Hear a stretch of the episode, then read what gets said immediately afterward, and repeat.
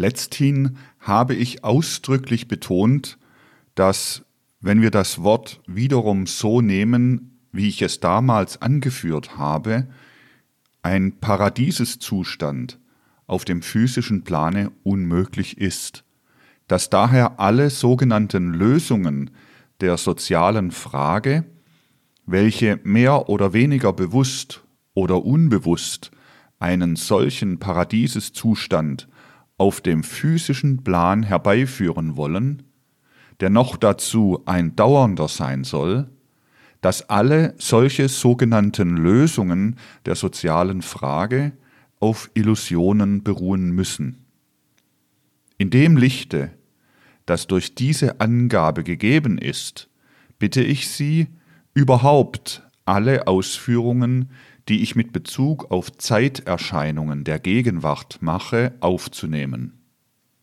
Denn zweifellos liegt in der gegenwärtigen Wirklichkeit eine bestimmte Forderung, die man die Forderung nach einer sozialen Gestaltung der Menschheitsverhältnisse nennen kann.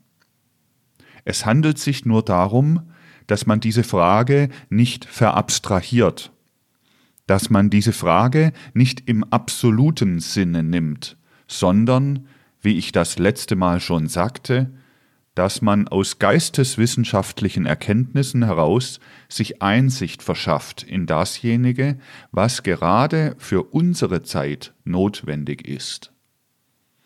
Über das, was aus geisteswissenschaftlichen Voraussetzungen gerade unserer Zeit notwendig ist, wollen wir nun noch einiges besprechen.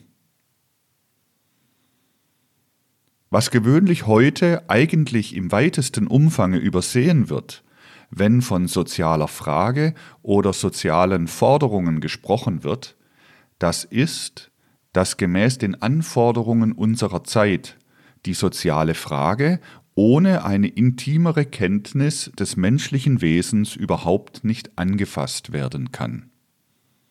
Man kann ausdenken, welche sozialen Programme man will, man kann noch so ideale soziale Zustände herbeiführen wollen, alles das muss fruchtlos bleiben, wenn es nicht darauf ausgeht, den Menschen als solchen zu erfassen, wenn es nicht auf die intimere Erkenntnis des Menschen hinausläuft.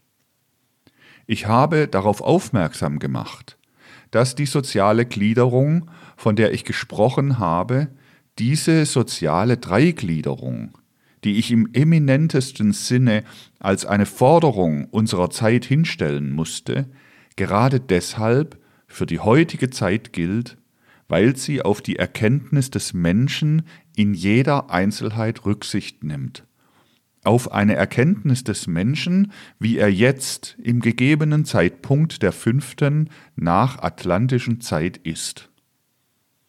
Auch von diesem Gesichtspunkte aus bitte ich Sie, alle Auseinandersetzungen, die ich machen werde, zu betrachten. Vor allen Dingen kommt in Frage, dass eine von den heutigen Verhältnissen geforderte soziale Ordnung nicht herzustellen ist, ohne dass man sich bewusst wird, diese soziale Ordnung ist damit verknüpft, dass der Mensch selbst sich erkennt in seiner Beziehung zum Sozialen. Man kann sagen, von allen Erkenntnissen ist doch Menschenerkenntnis ziemlich die schwerste. Daher ist ja auch in den alten Mysterien das Erkenne dich selbst als das höchste Ziel des Weisheitsstrebens hingestellt worden.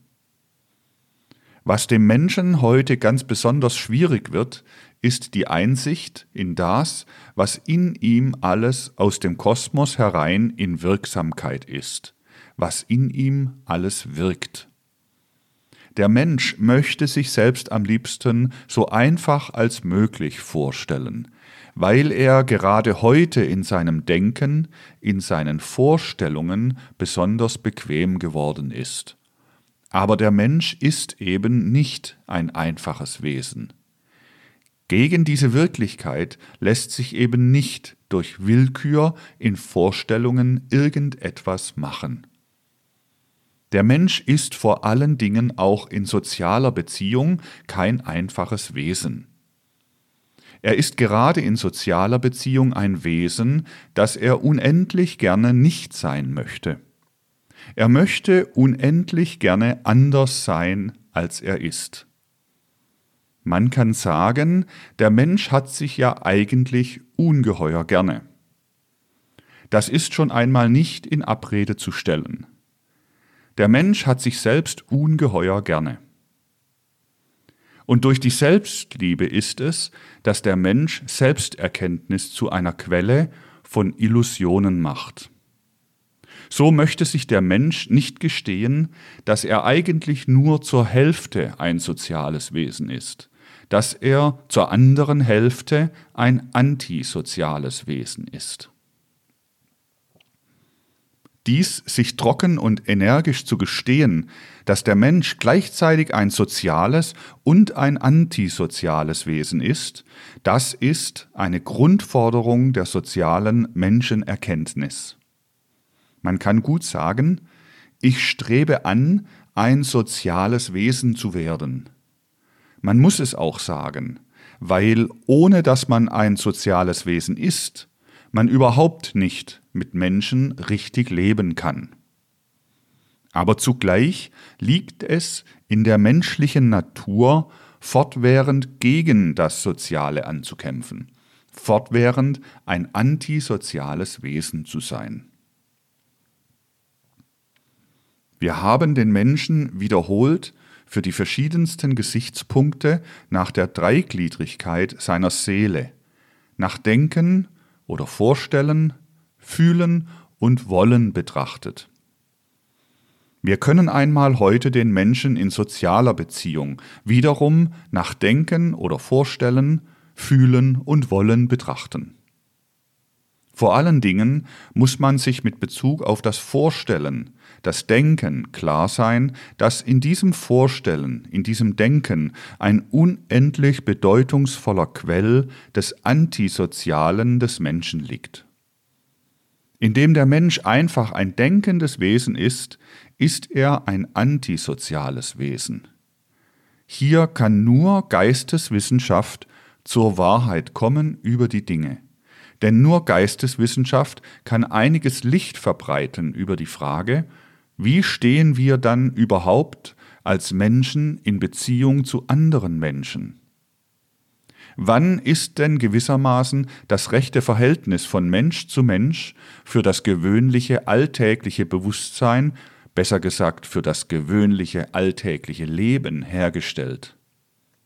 Ja, sehen Sie, wenn dieses richtige Verhältnis hergestellt ist zwischen Mensch und Mensch, dann ist auch zweifellos die soziale Ordnung da. Aber nun liegt, man mag ja sagen, unglückseligerweise, aber der Erkennende sagt notwendigerweise, die eigentümliche Tatsache vor, dass wir ein regelrechtes Verhältnis von Mensch zu Mensch nur im Schlafe entwickeln. Nur wenn wir schlafen, stellen wir ein ungeschminktes, richtiges Verhältnis von Mensch zu Mensch her. In dem Augenblicke, wo sie das gewöhnliche Tagesbewusstsein abgelähmt haben, wo sie in dem Zustande zwischen Einschlafen und Aufwachen im traumlosen Schlafe sind, da sind sie, jetzt rede ich mit Bezug auf das Vorstellen, mit Bezug auf das Denken, ein soziales Wesen. In dem Augenblicke, wo sie aufwachen, beginnen sie durch das Vorstellen, durch das Denken, antisoziale Impulse zu entwickeln. Man muss sich nur denken, wie kompliziert dadurch die menschlichen Gesellschaftsverhältnisse werden, dass eigentlich der Mensch nur im Schlafe zu dem anderen Menschen sich richtig verhält. Ich habe das von anderen Gesichtspunkten aus verschiedentlich angedeutet. Ich habe zum Beispiel angedeutet, dass man gut chauvinistisch national sein kann im Wachen. Wenn man im Schlafe ist, wird man gerade unter diejenigen Menschen versetzt, ist man mit denen zusammen, namentlich mit ihrem Volksgeist, die man im Wachen am allermeisten hasst. Dagegen lässt sich schon nichts machen. Der Schlaf ist ein sozialer Ausgleicher. Aber da die moderne Wissenschaft über den Schlaf überhaupt nichts wissen will, so wird sie in ihre sozialen Betrachtungen ja noch lange nicht einbeziehen, was ich eben jetzt gesagt habe. Aber durch das Denken sind wir im wachen Zustande noch in eine andere antisoziale Strömung hineinversetzt. Nehmen Sie an, Sie stehen einem Menschen gegenüber. Man steht ja nur allen Menschen dadurch gegenüber, dass man dem Einzelnen gegenübersteht.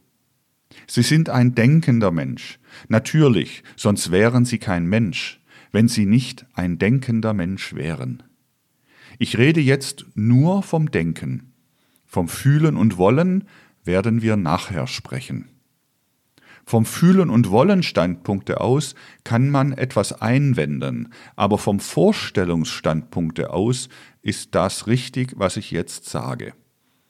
Indem Sie als ein vorstellender, denkender Mensch einem anderen gegenüberstehen, liegt das Eigentümliche vor, das einfach durch das gegenseitige Verhältnis, das sich zwischen Mensch und Mensch bildet, in ihrem Unterbewusstsein das Bestreben vorhanden ist, durch den anderen Menschen eingeschläfert zu werden. Sie werden geradezu durch den anderen Menschen in ihrem Unterbewusstsein eingeschläfert. Sehen Sie, das ist das normale Verhältnis von Mensch zu Mensch, dass wenn wir miteinander zusammenkommen, der eine immer, das Verhältnis ist natürlich gegenseitig, bestrebt ist, das Unterbewusstsein des anderen einzuschläfern. Und was müssen Sie daher als denkender Mensch tun? Das Ganze, was ich jetzt erzähle, geht selbstverständlich im Unterbewusstsein vor sich, aber deshalb geht es nicht minder wirklich vor sich. Es ist eine Tatsache, wenn es auch nicht ins gewöhnliche Bewusstsein heraufkommt. Wenn Sie also einem Menschen gegenübertreten, schläfert er Sie ein. Das heißt, Ihr Denken schläfert er ein, nicht ihr Fühlen und Wollen. Jetzt müssen sie, wenn sie ein denkender Mensch bleiben wollen, sich innerlich dagegen wehren. Sie müssen ihr Denken aktivieren. Sie müssen zur Abwehr übergehen gegen das Einschlafen. Das einem anderen Menschen gegenüberstehen bedeutet immer, sich erwachen machen, sich aufwecken, sich losmachen von dem, was er mit einem will. Sehen Sie, solche Dinge gehen im Leben vor und man begreift das Leben nur, wenn man es geisteswissenschaftlich betrachtet. Sprechen Sie mit einem Menschen, ja seien Sie nur mit einem Menschen zusammen, so bedeutet das, dass Sie sich fortwährend wach erhalten müssen gegen sein Bestreben, Sie einzuschläfern in Bezug auf Ihr Denken. Das kommt zwar nicht in das gewöhnliche Bewusstsein herauf, wirkt aber im Menschen als antisozialer Impuls. Gewissermaßen tritt uns jeder Mensch als ein Feind unseres Vorstellens, als ein Feind unseres Denkens entgegen. Wir müssen unser Denken schützen gegen den anderen. Das bedingt, dass wir in Bezug auf das Vorstellen, auf das Denken in hohem Grade antisoziale Wesen sind und uns zu sozialen Wesen überhaupt nur erziehen können. Würden wir nicht durch Erziehung, durch Selbstzucht, durch die Notwendigkeit, in der wir leben, dieses fortwährende Abwehren des anderen Menschen treiben müssen, dann könnten wir durch unser Denken soziale Wesen sein. Aber weil wir es treiben müssen, müssen wir vor allen Dingen uns klar sein, dass wir soziale Wesen erst werden können durch Selbstzucht werden können, dass wir es aber als denkende Menschen von Natur aus zunächst nicht sind. Daraus ersehen sie aber auch, dass ohne Eingehen auf das Seelische, auf die Tatsache, dass der Mensch ein denkendes Wesen ist, sich überhaupt über die soziale Frage nichts sagen lässt. Denn die soziale Frage greift in große Intimitäten des Menschenlebens ein. Und wer nicht berücksichtigt, dass der Mensch, indem er denkt, einfach antisoziale Impulse entwickelt, der kommt zu keiner Aufklärung über die soziale Frage. Im Schlaf haben wir es eben leicht. Da sind wir ohne dies eingeschläfert. Da also kann sich die Brücke zu allen Menschen hinüberbauen. Im Wachen strebt der andere Mensch, indem er sich uns gegenüberstellt, uns einzuschläfern, damit die Brücke zu ihm gebaut werden kann. Und ebenso wir ihm gegenüber. Aber wir müssen uns dagegen wehren, denn sonst würden wir einfach in unserem Verkehr mit Menschen um unser denkendes Bewusstsein gebracht. Es ist also nicht so leicht, einfach soziale Forderungen aufzustellen. Denn die meisten Menschen, die soziale Forderungen aufstellen, werden sich dessen gar nicht bewusst, wie tief der Antisozialismus in der Menschennatur verankert ist. Und vor allen Dingen ist der Mensch nicht geneigt, sich so etwas als Selbsterkenntnis zu sagen. Es könnte ihm ja leicht werden, wenn er sich einfach gestehen würde, dass er nicht allein ein antisoziales Wesen ist, sondern dass er das mit allen anderen Menschen gemeinschaftlich hat. Aber so ein bisschen im Geheimen hat doch jeder Mensch, selbst wenn er zugibt, dass im Allgemeinen der Mensch ein antisoziales Wesen als Denker ist, für sich das Reservaturteil, aber ich bin eine Ausnahme. Wenn er sich auch das nicht voll gesteht, aber im Geheimen dämmert immer im Bewusstsein so ein bisschen das, ich bin die Ausnahme. Die anderen sind solche antisozialen Wesen als Denker. Das wird ja den Menschen ganz besonders schwierig, im Ernste das zu nehmen, dass man als Mensch nicht etwas sein kann, sondern fortwährend etwas werden muss. Das ist aber etwas, was mit den Dingen, die man in unserer Zeit lernen kann, ganz besonders gründlich zusammenhängt. Heute ist es ja möglich, was man vor fünf bis sechs Jahren noch gar nicht hat tun wollen, darauf hinzuweisen, dass gewisse Schäden und Mängel der Menschennatur über die ganze Erde hingehen, denn sie haben sich zu sehr bloßgestellt, diese Schäden und Mängel. Die Menschen suchen sich hinwegzutäuschen über diese Notwendigkeit, etwas zu werden. Sie versuchen vor allen Dingen auf das nicht hinzuweisen, was sie werden wollen, sondern auf das, was sie sind. So wird man jetzt finden, dass sich eine große Anzahl der Mitglieder der Entente und Amerikas mit dem zufrieden gibt, was sie einfach dadurch sind, dass sie Entente-Mitglieder oder Amerikaner sind. Sie brauchen nichts zu werden, sie brauchen nur darauf hinzuweisen, wie sie sich unterscheiden von den bösen Menschen der mitteleuropäischen Länder, wie diese schwarz sind, während sie allein weiß sind. Das ist etwas, was über weite Strecken der Erde eine Menschenillusion verbreitet hat, die sich natürlich mit der Zeit furchtbar rächen wird. Dieses etwas sein wollen und nicht werden wollen, das ist etwas, was man als Gegnerschaft gegen die Geisteswissenschaft im Hintergrunde hat. Denn Geisteswissenschaft kann nicht anders, als den Menschen darauf verweisen, dass man fortwährend etwas werden muss, dass man nicht irgendetwas durch dies oder jenes fertig sein kann. Der Mensch täuscht sich in furchtbarster Weise über sich selbst, wenn er glaubt, auf etwas Absolutes hinweisen zu können, was bei ihm irgendeine besondere Vollkommenheit bedingt. Alles, was nicht im Werden ist, bedingt beim Menschen eine Unvollkommenheit und nicht eine Vollkommenheit. Und das, was ich Ihnen gesagt habe in Bezug auf den Menschen als Denker und die dadurch erzeugten antisozialen Impulse, das hat noch eine andere wichtige Seite. Sehen Sie, der Mensch schwebt gewissermaßen zwischen Sozialem und Antisozialem, so wie er zwischen Wachen und Schlafen schwebt. Man könnte auch sagen, das Schlafen ist sozial, das Wachen ist antisozial. Und wie er zu einem gesunden Leben zwischen Wachen und Schlafen schweben muss, so muss er schweben zwischen Sozialem und Antisozialem. Aber das ist es gerade, was für das Leben des Menschen außerordentlich stark in Betracht kommt. denn dadurch kann der Mensch zu dem einen oder anderen mehr oder weniger hinneigen, wie man ja sogar mehr oder weniger zum Schlafen oder Wachen hinneigen kann. Es gibt Menschen, die über das Maß hinaus schlafen, die also in dem Pendelzustand, in dem der Mensch sein muss zwischen Schlafen und Wachen, sich eben nach der einen Seite der Waage hinkehren. So kann auch der Mensch mehr die sozialen oder mehr die antisozialen Impulse in sich pflegen. Dadurch sind die Menschen individuell verschieden, dass der eine mehr die sozialen, der andere mehr die antisozialen Impulse pflegt. Man kann, wenn man einigermaßen Menschenkenntnis hat, danach die Menschen gut unterscheiden. Sie teilen sich genau in diese zwei Klassen.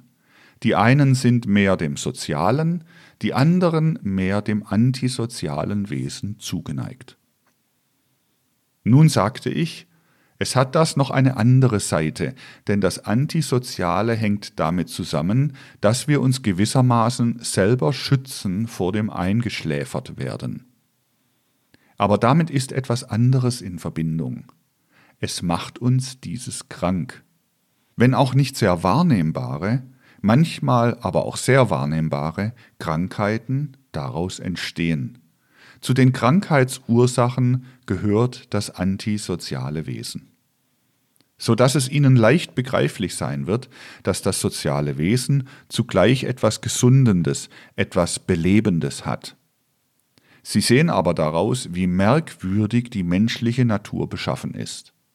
Der Mensch kann sich nicht gesund machen durch das soziale Wesen, ohne sich gewissermaßen einzuschläfern.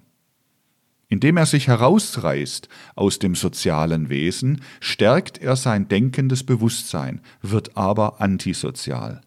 Damit lähmt er aber auch die gesundenden Kräfte ab, die in seinem Unterbewussten, in seinem Organismus sind. So spielt bis in die gesunde und kranke Lebensverfassung hinein dasjenige, was als soziale und antisoziale Impulse im Menschen vorhanden ist. Wer nach dieser Richtung Menschenkenntnis entwickelt, der wird eine große Anzahl von mehr oder weniger wirklichen Krankheiten zurückführen können auf das antisoziale Wesen des Menschen. Mehr als man glaubt, hängt mit dem antisozialen Wesen des Menschen Kranksein zusammen. Namentlich diejenigen Krankheiten, die ja oft recht wirkliche Krankheiten sind, die sich aber in so etwas äußern wie in Mucken, in allerlei Selbstquälereien und im Quälen von anderen, im Komischsein, in der Sucht, dies oder jenes auszufressen. Das alles hängt zusammen mit ungesunder organischer Konstitution, entwickelt sich aber allmählich, wenn man stark zu antisozialen Impulsen hinneigt. Überhaupt sollte man sich ganz klar darüber sein, dass hier ein sehr wichtiges Lebensgeheimnis verborgen ist. Dieses Lebensgeheimnis, das sowohl für den Erzieher wie für die menschliche Selbsterziehung außerordentlich wichtig ist, lebendig zu kennen. Nicht bloß in der Theorie, das bedeutet, dass man auch den Trieb erhält, sein eigenes Leben stark in die Hand zu nehmen, über das Überwinden des Antisozialen nachzudenken, es nachzufühlen, um darüber hinauszukommen.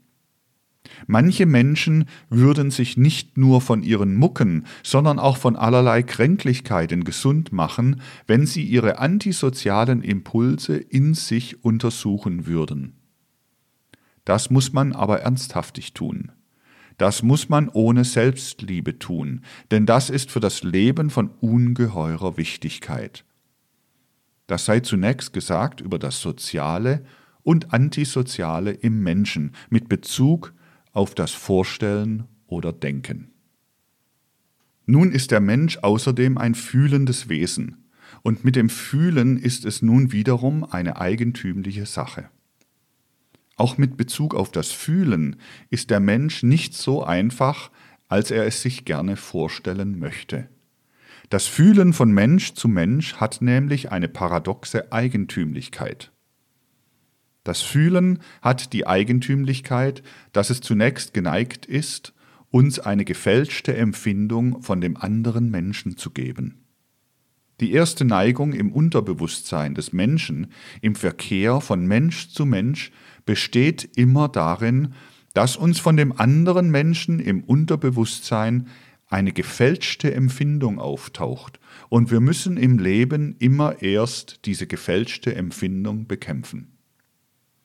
Der Lebenskenner wird sehr leicht bemerken, dass Menschen, die nicht geneigt sind, interessevoll auf andere Menschen einzugehen, eigentlich fast über alle Menschen schimpfen, wenigstens nach einiger Zeit. Das ist ja eine Eigentümlichkeit einer großen Anzahl von Menschen.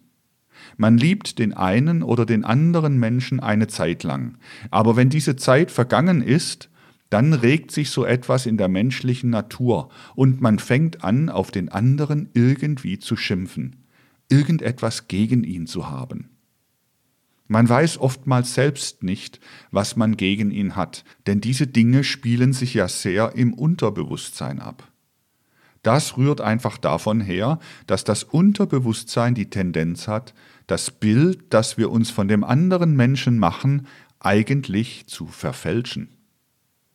Wir müssen den anderen Menschen erst genauer kennenlernen, dann werden wir sehen, dass wir in dem Bilde, das wir zunächst gewonnen haben, Fälschungen ausradieren müssen. So paradox das klingt, es würde eine gute Lebensmaxime sein, wenn auch Ausnahmen dabei in Betracht kommen, wenn wir uns immer vornehmen würden, das Bild des Menschen, das sich uns im Unterbewusstsein fixiert, zu korrigieren, unter allen Umständen irgendwie zu korrigieren. Denn dieses Unterbewusste, das hat die Tendenz, nach Sympathien und Antipathien die Menschen zu beurteilen.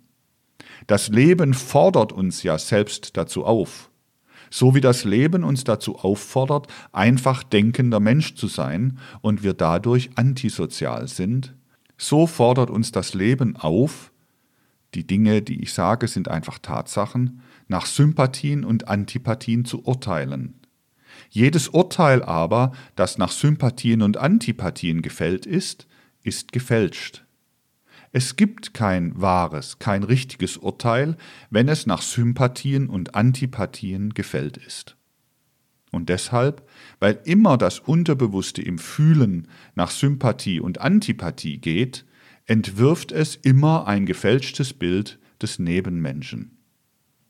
Wir können gar nicht in unserem Unterbewussten ein richtiges Bild des Nebenmenschen haben.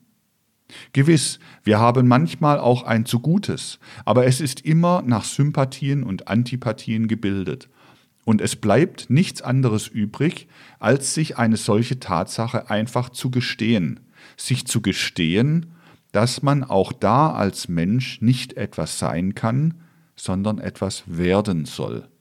Man muss sich sagen, dass man namentlich mit Bezug auf den Gefühlsverkehr mit anderen Menschen ein erwartendes Leben führen muss. Man darf nicht auf das Bild gehen, das sich einem zunächst von dem Menschen aus dem Unterbewussten in das Bewusstsein heraufdrängt, sondern man muss versuchen, mit Menschen zu leben. Man wird sehen, wenn man versucht, mit Menschen zu leben, dass sich aus der antisozialen Stimmung, die man eigentlich immer zunächst hat, die soziale Stimmung herausentwickelt. So ist es von ganz besonderer Wichtigkeit, das Gefühlsleben des Menschen zu studieren, insofern es antisozial ist. Während das Denkerleben deshalb antisozial ist, weil der Mensch sich schützen muss vor dem Einschlafen, ist das Gefühlsleben antisozial, weil der Mensch dadurch, dass er nach Sympathie und Antipathie seinen Verkehr zu Menschen einrichtet, von vornherein der Gesellschaft falsche Gefühlsströmungen einimpft. Dasjenige, was von Menschen durch Sympathien und Antipathien kommt, ist von vornherein so, dass es antisoziale Lebensströmungen in die menschliche Gesellschaft hineinwirft. Man kann sagen, so paradox das klingt, eine soziale Gesellschaft wäre eigentlich nur möglich, wenn die Menschen nicht in Sympathien und Antipathien lebten. Dann wären sie aber keine Menschen. Daraus geht ihnen wiederum hervor, dass der Mensch zugleich ein soziales und antisoziales Wesen ist. Dass also das, was man soziale Frage nennt, auf die Intimitäten der menschlichen Wesenheit eingehen muss. Wenn man darauf nicht eingeht, so wird man niemals zu einer Lösung der sozialen Frage für irgendeine Zeit kommen. Mit Bezug auf das Wollen, das sich von Mensch zu Mensch abspielt, da zeigt es sich ganz besonders auffällig und paradox, was für ein kompliziertes Wesen der Mensch ist. Sie wissen ja, mit Bezug auf das Wollen zwischen Mensch und Mensch spielen nicht nur Sympathien und Antipathien eine Rolle. Die spielen ja eine Rolle, insofern wir fühlende Wesen sind. Sondern da spielen Neigungen und Abneigungen, die in Aktion übergehen. Also Sympathien und Antipathien in Aktion, in ihrer Äußerung, in ihrer Offenbarung eine ganz besondere Rolle. Der Mensch verhält sich zu dem anderen Menschen so, wie es ihm seine besondere Sympathie zu diesem Menschen, der besondere Grad von Liebe, den er ihm entgegenbringt, eingibt. Da spielt eine unterbewusste Inspiration eine merkwürdige Rolle. Denn dasjenige, was ja ausgegossen ist über allen Willensverkehr von Mensch zu Mensch, müssen wir in dem Lichte des Impulses betrachten, dem dieser Willensverkehr unterliegt, in dem Lichte der mehr oder weniger vorhandenen Liebe, die zwischen den Menschen spielt. Von dieser Liebe, die zwischen den Menschen spielt, lassen ja die Menschen ihre Willensimpulse getragen sein, die so hinüberspielen von Mensch zu Mensch. Mit Bezug auf die Liebe unterliegt der Mensch im allereminentesten Sinne einer großen Täuschung und bedarf noch mehr der Korrektur als mit Bezug auf die gewöhnlichen Gefühlssympathien und Antipathien. Denn so sonderbar das klingt für das gewöhnliche Bewusstsein, es ist durchaus wahr, dass die Liebe, die sich von einem Menschen zum anderen geltend macht, wenn sie nicht vergeistigt ist, im gewöhnlichen Leben ist ja die Liebe nur im seltensten Maße vergeistigt. Und ich rede jetzt nicht etwa bloß von geschlechtlicher oder auf geschlechtlicher Unterlage ruhender Liebe, sondern überhaupt von der Liebe von Mensch zu Mensch. Dass diese nicht vergeistigte Liebe eigentlich nicht die Liebe als solche, sondern das Bild ist, das man sich von ihr macht. Dass sie zumeist nichts weiter ist als eine furchtbare Illusion. Denn die Liebe, die ein Mensch zum anderen zu entwickeln glaubt, ist, so wie die Menschen einmal sind im Leben, zumeist nichts anderes als Selbstliebe. Der Mensch glaubt, den anderen zu lieben, liebt sich aber eigentlich in der Liebe nur selbst. Sie sehen hier einen Quell von antisozialem Wesen, der noch dazu die Quelle einer furchtbaren Selbsttäuschung sein muss. Man kann nämlich in überströmender Liebe zu einem Menschen aufzugehen meinen, aber man liebt nicht in Wirklichkeit diesen anderen Menschen, sondern man liebt das Verbundensein mit dem anderen Menschen in der eigenen Seele. Was man da als Beseligung in der eigenen Seele empfindet, am anderen Menschen, was man in sich empfindet dadurch, dass man mit dem anderen Menschen zusammen ist, dass man dem anderen Menschen meinetwillen Liebeserklärungen macht, das ist es, was man eigentlich liebt. Man liebt im Ganzen sich selber, indem man diese Selbstliebe in dem Verkehre mit dem anderen entzündet.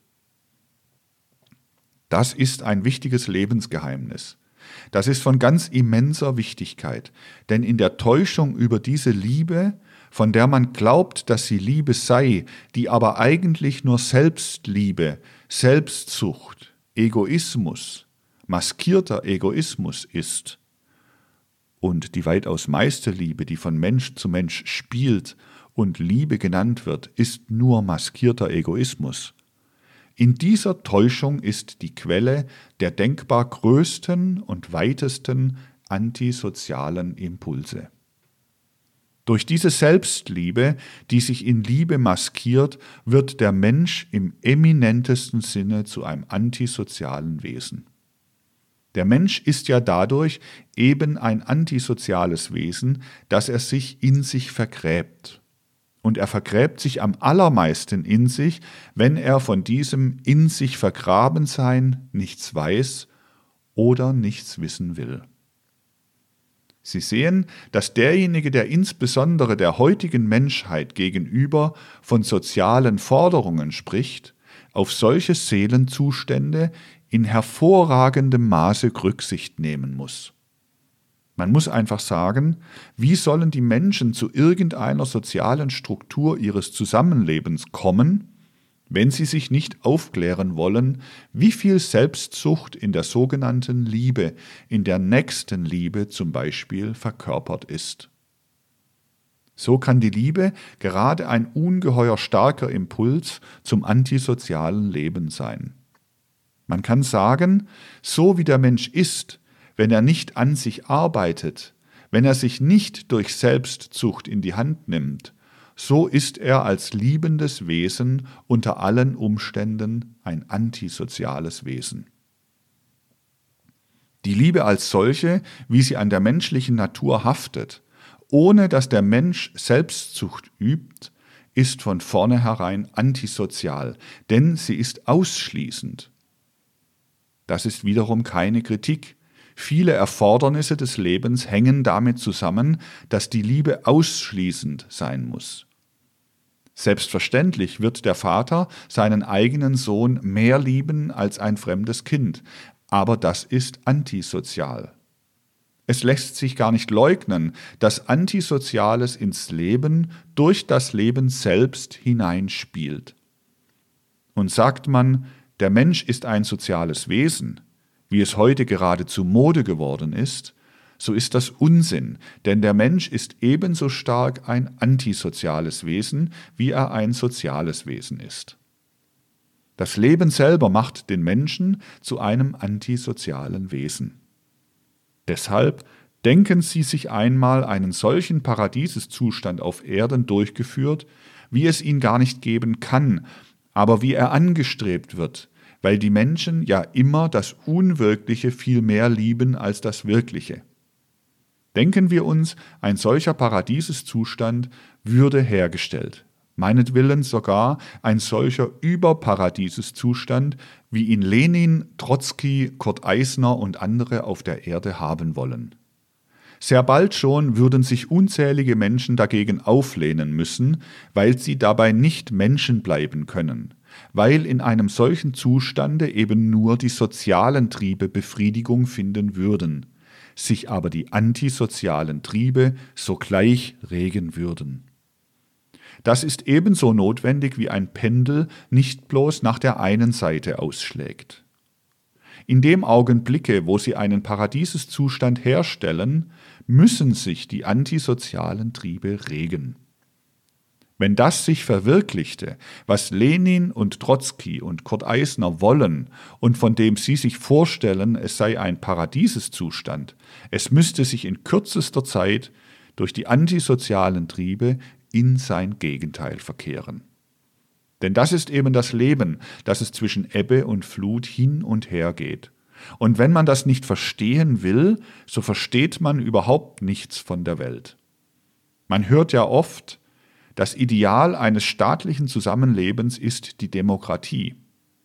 Gut, nehmen wir also an, das Ideal eines staatlichen Zusammenlebens sei die Demokratie. Aber wenn man diese Demokratie irgendwo einführen wollte, so würde sie notwendigerweise in ihrer letzten Phase zu ihrer eigenen Aufhebung führen. Die Demokratie strebt notwendigerweise danach, wenn die Demokraten beisammen sind, dass immer einer den anderen überwältigen will. Immer will einer Recht haben gegenüber dem anderen. Das ist ganz selbstverständlich. Sie strebt nach ihrer eigenen Auflösung. Führen Sie also irgendwo die Demokratie ein, so können Sie das in Gedanken schön ausmalen. Aber in die Wirklichkeit übergeführt, führt die Demokratie ebenso zum Gegenteil der Demokratie, wie das Pendel nach der entgegengesetzten Seite ausschlägt.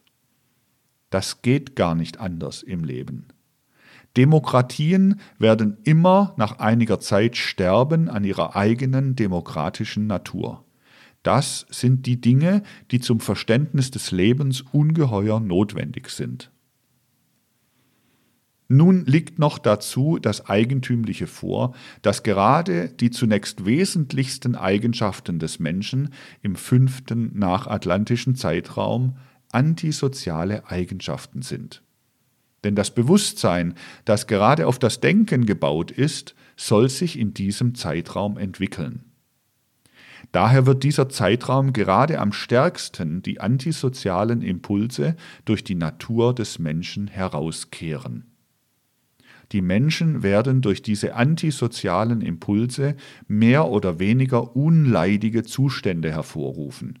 Und es wird immer die Reaktion gegen den Antisozialismus wiederum in dem Schreien nach Sozialismus sich geltend machen. Das muss man nur verstehen, dass Ebbe und Flut eben immer wechseln müssen. Denn nehmen Sie an, Sie sozialisieren wirklich die Gesellschaft. Da würden schließlich solche Zustände von Mensch zu Mensch herbeigeführt, dass wir im Verkehr miteinander immer schlafen würden. Der Menschenverkehr wäre ein Einschläferungsmittel.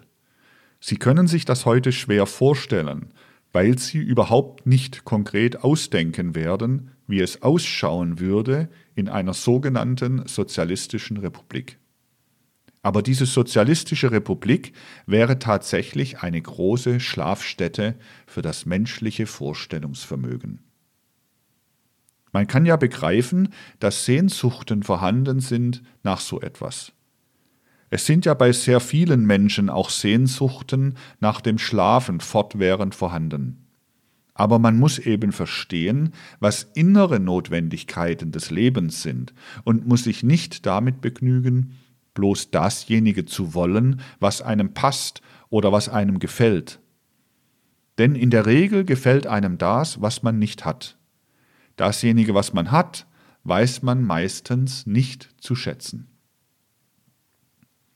Sie sehen aus diesen Ausführungen, dass, wenn man über die soziale Frage spricht, man vor allen Dingen intim auf das Wesen des Menschen eingehen muss und dass man dieses Wesen des Menschen so kennenlernen muss, dass man weiß, wie im Menschen realisiert sind soziale und antisoziale Triebe. Im Leben verschlingen sich die sozialen und antisozialen Triebe in einer oftmals knäuelförmigen, unentwirrbaren Weise. Deshalb ist es so schwierig, über die soziale Frage zu sprechen. Die soziale Frage kann kaum anders besprochen werden, als wenn man die Neigung hat, wirklich auf die intime Natur des Menschen einzugehen. Darauf einzugehen, wie zum Beispiel die Bourgeoisie an sich ein Träger antisozialer Impulse ist. Einfach das Bourgeoissein entwickelt antisoziale Impulse, weil das Bourgeoissein im Wesentlichen darin besteht, sich eine solche Sphäre des Lebens zu schaffen, wie es einem passt, so dass man in ihr beruhigt sein kann. Wenn man dieses eigentümliche Streben des Bourgeois untersucht, so besteht es darin, dass er sich nach den Eigentümlichkeiten unseres gegenwärtigen Zeitraumes auf ökonomischer Grundlage eine Lebensinsel schaffen will, auf welcher er mit Bezug auf alle Verhältnisse schlafen kann, mit Ausnahme irgendeiner besonderen Lebensgewohnheit, die er je nach seinen subjektiven Antipathien oder Sympathien entwickelt. Also der Bourgeois, er kann dadurch sehr viel schlafen. Er strebt daher nicht nach jenem Schlaf, nach dem der Proletarier strebt, der immerfort wachgehalten wird, weil sein Bewusstsein nicht auf ökonomischer Grundlage eingeschläfert wird. Der sehnt sich daher nach dem Schlafe der sozialen Ordnung. Das ist schon ein sehr wichtiges psychologisches Aperçu. Besitz schläfert ein. Notwendigkeit im Leben zu kämpfen weckt auf. Die Einschläferung durch den Besitz lässt einen antisoziale Impulse entwickeln, weil man sich nicht sehnt nach dem sozialen Schlafe. Das fortwährende Aufgefordertwerden durch die Erwerbsnotwendigkeit lässt Sehnsucht nach dem Einschlafen im sozialen Zusammenhange entstehen. Diese Dinge müssen durchaus in Betracht gezogen werden, sonst versteht man die Gegenwart absolut nicht. Nun kann man sagen, trotz alledem strebt in einer gewissen Weise unser fünfter nachatlantischer Zeitraum nach Sozialisierung in der Form, wie ich es Ihnen neulich hier auseinandergesetzt habe. Denn diese Dinge, die ich Ihnen angegeben habe, werden kommen. Entweder, wenn sich die Menschen dazu bequemen durch menschliche Vernunft, oder wenn sie sich nicht dazu bequemen durch Kataklysmen, durch Revolutionen. Diese Dreigliederung strebt der Mensch an im fünften nachatlantischen Zeitraum. Diese Dreigliederung muss kommen. Nach einer gewissen Sozialisierung strebt also unser Zeitraum. Aber diese Sozialisierung ist nicht möglich, das wird Ihnen aus mancherlei Betrachtungen, die wir hier auch schon angestellt haben, hervorgehen, ohne dass ein anderes sie begleitet. Sozialisierung kann sich nur beziehen auf die äußere Gesellschaftsstruktur. Die kann aber in unserem fünften nachatlantischen Zeitraum eigentlich nur in einer Bändigung des denkerischen Bewusstseins bestehen in einer Bändigung der antisozialen menschlichen Instinkte. Es muss also durch die soziale Struktur gewissermaßen eine Bändigung der antisozialen Vorstellungsinstinkte geschehen. Das muss eine Widerlage haben. Das muss durch irgendetwas ins Gleichgewicht gebracht werden. Ins Gleichgewicht aber kann das nur gebracht werden dadurch, dass alles, was aus früheren Zeiträumen in denen es berechtigt war, an Knechtung der Gedanken, an Überwältigung der Gedanken eines Menschen durch den anderen stammt, dass das mit der zunehmenden Sozialisierung aus der Welt geschaffen wird. Daher muss die Freiheit des Geisteslebens neben der Organisierung der wirtschaftlichen Verhältnisse, der ökonomischen Verhältnisse in der Zukunft stattfinden. Diese Freiheit des Geisteslebens allein macht möglich, dass wir wirklich von Mensch zu Mensch so stehen, dass wir in dem anderen den Menschen sehen, der vor uns steht, nicht den Menschen im Allgemeinen. Ein Woodrow-Wilsonsches Programm redet vom Menschen im Allgemeinen. Aber diesen Menschen im Allgemeinen, diesen abstrakten Menschen gibt es nicht. Was es gibt, ist immer nur der einzelne, individuelle Mensch. Für den können wir uns nur wiederum als ganze Menschen, nicht durch das bloße Denken interessieren. Wir löschen das, was wir von Mensch zu Mensch entwickeln sollen, aus, wenn wir wilsonisieren, wenn wir ein abstraktes Bild des Menschen entwerfen. Das Wesentliche, worauf es ankommt, ist, dass zur Sozialisierung in der Zukunft die absolute Freiheit der Gedanken tritt. Sozialisierung ist nicht denkbar ohne Gedankenfreiheit. Daher wird die Sozialisierung verknüpft sein müssen mit der Ausmerzung aller Gedankenknechtschaft. Sei diese Gedankenknechtschaft kultiviert durch das, was gewisse Gesellschaften der englisch sprechenden Bevölkerung treiben, die ich Ihnen hinlänglich charakterisiert habe, oder durch den römischen Katholizismus.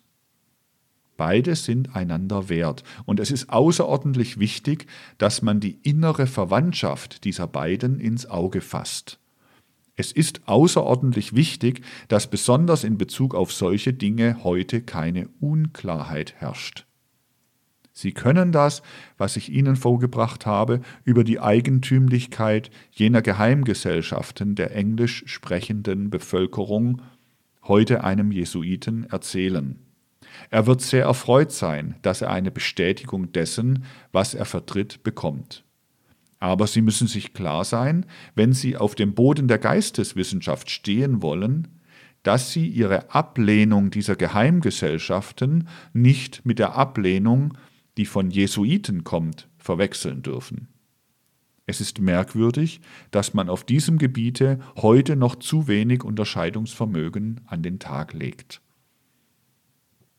Ich habe neulich einmal auch in öffentlichen Vorträgen darauf aufmerksam gemacht, dass es heute nicht nur darauf ankommt, was einer sagt, sondern dass man immer darauf achte, von welchem Geist dasjenige durchdrungen ist, was gesagt wird.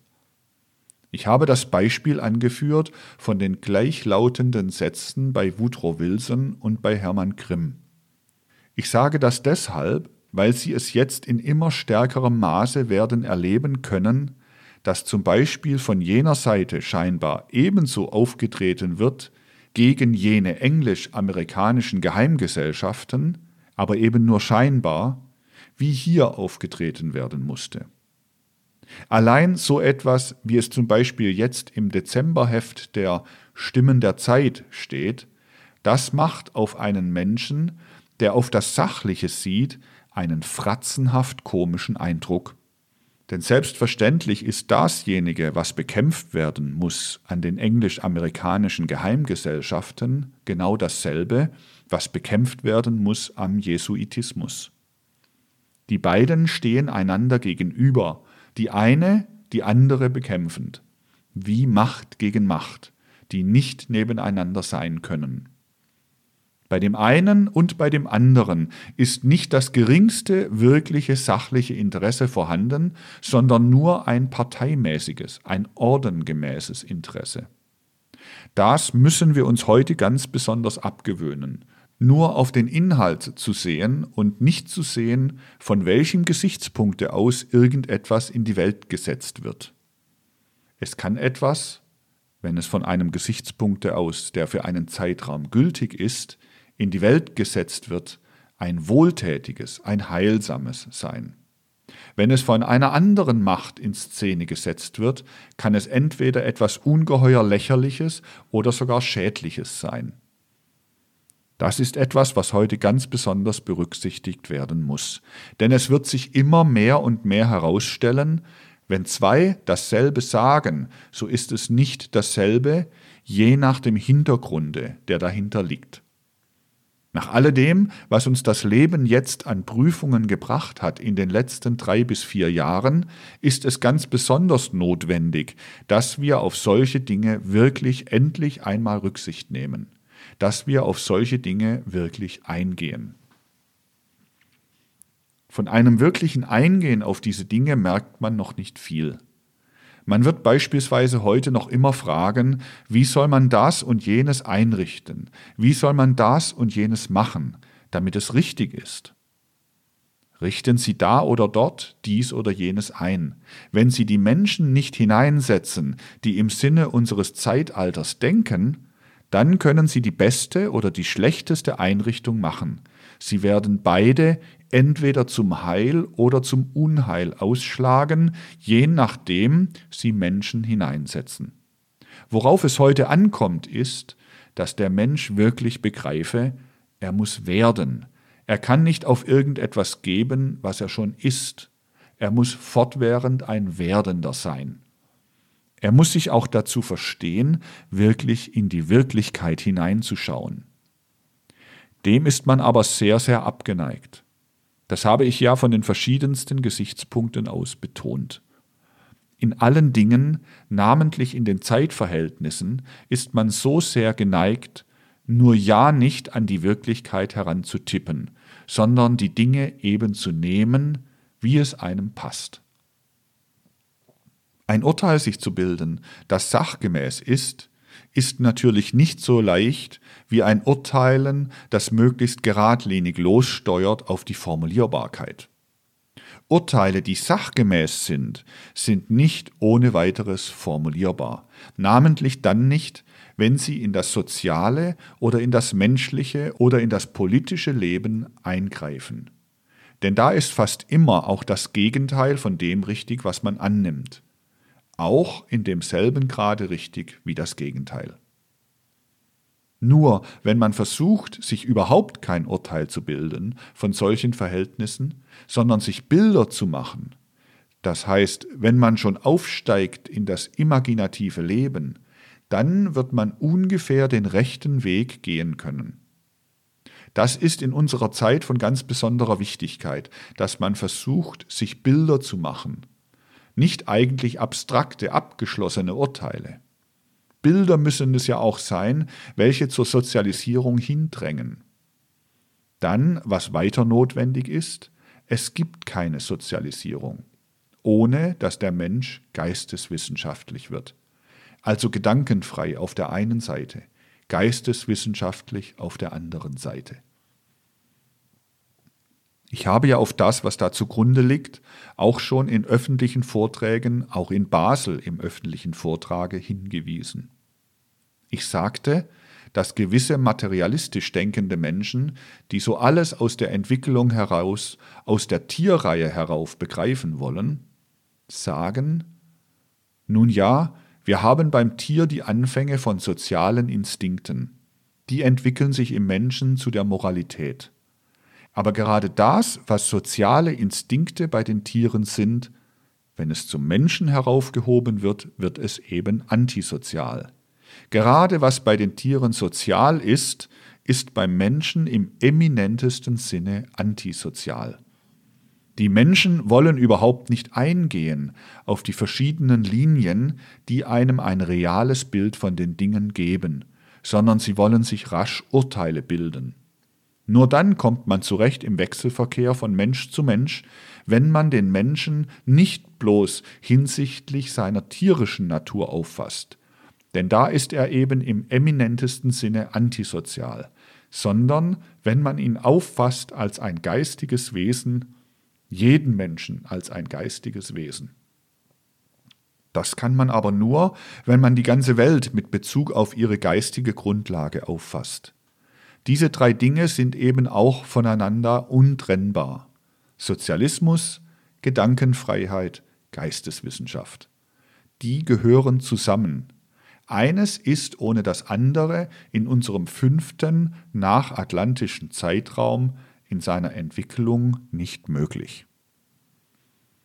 Besonders das wird notwendig sein, dass sich die Menschen bequemen darauf, dass in jedem Menschen auch ein antisoziales Wesen steckt, nicht gedankenlos hinzuschauen. Man könnte auch sagen, wenn man trivial sprechen möchte, es kommt sehr viel darauf an, für das Heil dieses Zeitraumes, dass die Menschen aufhören, sich selbst so furchtbar gern zu haben. Das ist ja das Charakteristikon des gegenwärtigen Menschen, dass er sich selbst so gern hat. Und da müssen Sie wiederum unterscheiden, er hat sein Denken, sein Fühlen, sein Wollen ganz besonders gern. Und dann, wenn er einmal zum Beispiel sein Denken gern bekommen hat, dann lässt er davon nicht ab. Sehen Sie, derjenige, der wirklich denken kann, der weiß etwas, was gar nicht unwichtig ist. Über alles das, was er richtig denkt, hat er irgendeinmal falsch gedacht. Eigentlich weiß man nur dasjenige richtig, von dem man die Erfahrung gemacht hat, was es in der Seele bewirkt, wenn man darüber falsch gedacht hat. Aber auf solche innere Entwicklungszustände lassen sich die Menschen nicht gern ein. Deshalb verstehen heute die Menschen einander so wenig. Ich will Ihnen ein Beispiel sagen.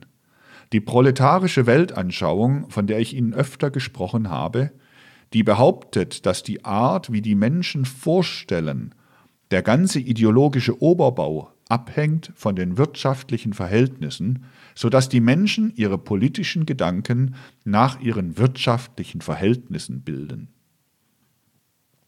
Wer auf solche Gedanken eingehen kann, der wird finden, dass solch ein Gedanke eine breite Richtigkeit hat, insbesondere fast ganz richtig ist für die Zeitentwicklung seit dem 16. Jahrhundert. Denn dasjenige, was die Menschen seit dem 16. Jahrhundert denken, ist fast ganz ein Ergebnis der wirtschaftlichen Verhältnisse. Es ist nicht im absoluten Sinne richtig, aber es ist im relativen Sinne ganz weittragend richtig. Allein in einen solchen Kopf wie ein nationalökonomischer Professorkopf ist, will das nicht hinein. Da doziert beispielsweise gar nicht weit weg von hier ein Nationalökonom, Michels heißt er, an einer Universität. Der sagt, das sei falsch, denn man könne nachweisen, dass nicht durch die wirtschaftlichen Verhältnisse die politischen Gedanken gemacht werden, sondern dass durch die politischen Gedanken die wirtschaftlichen Verhältnisse ganz besonders umgeändert werden. Und es weist dieser Professor Michels dann hin auf die Kontinentalsperre Napoleons, wodurch gewisse Industriezweige etwa in Italien oder in England geradezu ausgerottet und andere eingeführt worden sind. Also, sagt er, da haben wir den eminentesten Fall, dass durch einen politischen Gedanken, durch die Kontinentalsperre, die ökonomischen Verhältnisse bestimmt werden. Solche Beispiele führt er noch mehrere an. Ich weiß, wenn 100 Menschen dieses Buch von diesem Professor Michels lesen, sind sie überzeugt, dass das stimmt, was er sagt. Denn es wird mit einer ungeheuren Logik entwickelt. Es scheint absolut richtig zu sein, aber es ist doch lächerlich falsch. Es ist deshalb lächerlich falsch, weil alle Beispiele, die er anführt, nach demselben Schema zu behandeln sind wie diese Kontinentalsperre. Gewiss, die Kontinentalsperre hat bewirkt, dass in Italien gewisse Industrien verändert werden mussten, aber diese Veränderung der Industrien hat in dem ökonomischen Verhältnis zwischen Unternehmer und Arbeiter eben keine Veränderung hervorgerufen. Das ist gerade das Charakteristische. Alles das fällt heraus, wie aus einem Sieb oder wie aus einem Fass ohne Boden. Es ist nämlich diese Michelsche ökonomische Theorie ein Fass ohne Boden. Es fällt alles das heraus, was er vorbringt, weil die proletarische Weltanschauung gar nicht behauptet, dass nicht durch irgendeinen solchen Gedanken wie die Kontinentalsperre meinend Willen Florentiner Seidenindustrie sich entwickelt, die früher nicht da war, während sie sich in England nicht entwickelt. Die proletarische Weltanschauung behauptet vielmehr, Trotzdem die Kontinentalsperre eine Industrie dorthin, eine andere dorthin werfen kann, ändert sich nichts in den ökonomischen Verhältnissen zwischen Unternehmer und Arbeiter. Und die sind das Entscheidende. Sodass solche Dinge dann herausfallen aus dem großen Gang der wirtschaftlichen Ereignisse mit ihrem ideologischen Oberbau. Und gerade die Kontinentalsperre in ihrer Wirksamkeit im eminentesten Sinne das, was der Professor Michels beweisen will, nicht beweist. Nun fragen Sie, warum besteht solch ein Mensch wie der Professor Michels auf seiner Theorie gegenüber dem proletarischen Denken? Aus dem einfachen Grunde, weil er verliebt ist in sein Denken und weil er gar nicht in der Lage ist, einzugehen auf das proletarische Denken. Er schläft nämlich gleich ein. Es ist ein latentes Einschlafen. In dem Augenblicke, wo er proletarische Gedanken nachdenken soll, schläft er ein. Da kann er sich nur aufrechterhalten, indem er denjenigen Gedanken entwickelt, in den er verliebt ist. So muss man auf die seelischen Dinge eingehen. In unserer Zeit ist einmal das Zeitalter, in dem man im eminentesten Sinne auf die seelischen Dinge eingehen muss. Sonst wird man nicht begreifen, was in unserer Zeit notwendig ist. Sonst wird man doch über diese schwierigen, tragischen Verhältnisse zu keinem irgendwie heilsamen Urteile kommen können. Und heilsame Urteile sind es ja eigentlich, die aus der Misere der Gegenwart doch allein hinwegführen können und auch hinwegführen werden. Zum Pessimismus im Ganzen und Großen ist kein Anlass, aber zur Umkehr des Urteils ist viel Anlass. Vor allen Dingen bei jedem Einzelnen ist zur Umkehr des Urteils im höchsten Maße Veranlassung. Man muss schon sagen, es ist sehr, sehr merkwürdig, wenn man sieht, wie heute die Menschen gleichsam schlafend ihre Urteile abgeben und wie sie rasch vergessen, von einem Zeitraum auf den anderen, wenn die Zeiträume auch noch so kurz sind. Wir werden es ja insbesondere jetzt erleben, wie die Menschen vergessen werden die Art, wie sie geurteilt haben, was sie über die ganze Welt hin alles phrasologiert haben, über Recht, über die Notwendigkeit für das Recht zu kämpfen, gegen das Unrecht. Wir werden es erleben, dass die meisten Menschen in dieser Form vor einiger Zeit von dem Recht gesprochen haben.